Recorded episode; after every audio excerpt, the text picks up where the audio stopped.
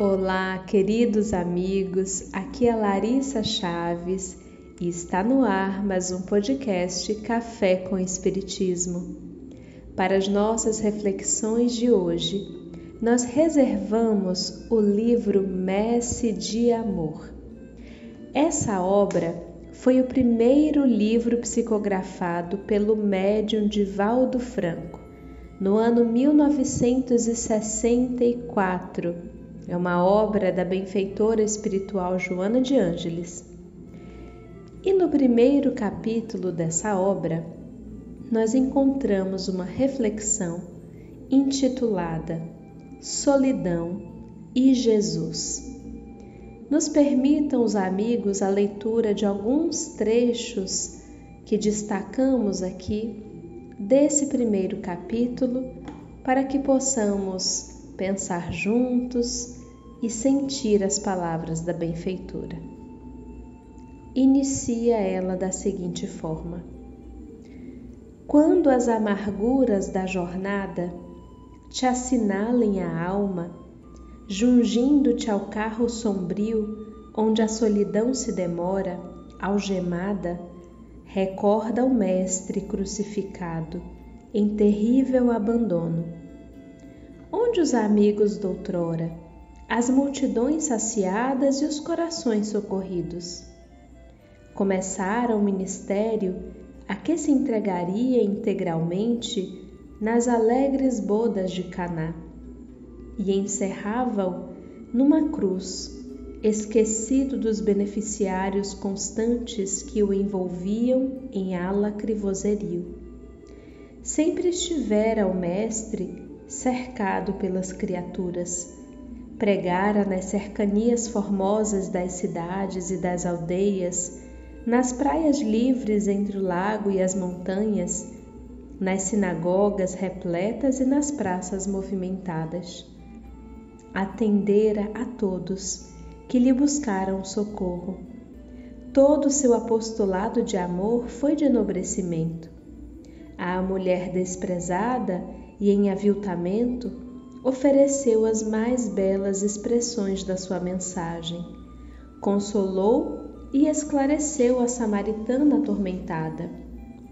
Retirou dos coxins de veludo e seda a obsidiada de Magdala. Convidou Marta às questões do espírito, atendeu à mulher cananeia, prodigalizando equilíbrio à filha endemoniada recuperou a serenidade no homem de Gadara, infelicitado por espíritos obsessores, e curou o servo do centurião. Honrou a rica propriedade de Zaqueu e fez refeições nos barcos humildes dos pobres pescadores. Milhares de almas receberam a paz e a saúde de suas mãos. O mar respeitou-lhe a ordem o vento atendeu-lhe o imperativo. No entanto, a hora da angústia sorveu a taça de amargura a sós. O coração feminino junto à cruz apresentou-lhe apenas a saudade e a aflição em lágrimas, mas provou a agonia, o escárnio e a humilhação em suprema soledade nenhuma voz se ergueu para defendê-lo nas altas cortes. A plebe, que recebera tanto amor e o aplaudira delirantemente às vésperas na entrada da cidade, esquecia-o agora. Todavia, entregando-se confiante ao Pai, venceu o mundo e todos os seus enganos, e mesmo depois da morte, ressurgiu glorioso, voltando ao amor para a felicidade de todos. Lembra-te dele, só no mundo e o Pai com ele. A hora das tuas provações, os companheiros e beneficiários do teu carinho não podem ficar contigo seguirão adiante, a vida os espera mais além. Tem paciência, Não os ames menos por isso. Eles necessitam da tua compreensão e do teu carinho. Cresce para ajudar no crescimento deles. E mesmo que a morte venha às tuas carnes, renascerás depois das cinzas da sepultura, em esplêndida madrugada, para continuares o teu labor junto àqueles que te abandonaram. Na tua solidão, entretanto, Jesus estará sempre contigo. Joana de Ângeles. Queridos amigos, as palavras da benfeitora me tocaram profundamente. Eu refletia nas minhas orações de agora há pouco sobre algumas pessoas próximas, conhecidas, familiares de conhecidos, pelos quais tenho orado em preces intercessórias por motivos de provações, de saúde, de dores excruciantes que atravessam essas pessoas.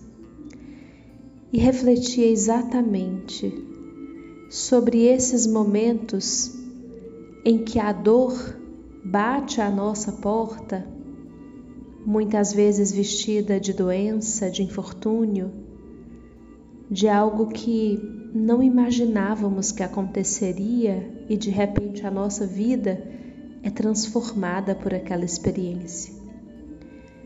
E eu refletia nessas pessoas pelas quais orava exatamente pensando eu sobre a solidão durante a provação.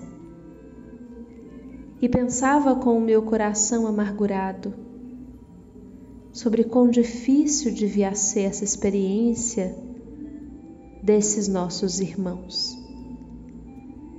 E pela minha mente passaram tantos rostos, tantas pessoas que eu já conheci em experiências similares aprisionadas nos seus corpos, vivenciando coisas que, por mais que eu tente imaginar, estão tão distantes da minha concepção, da minha realidade.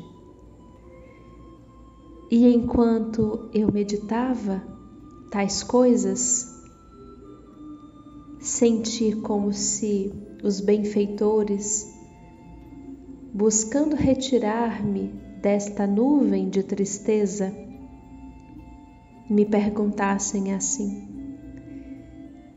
E quem te disse que eles estão sóis?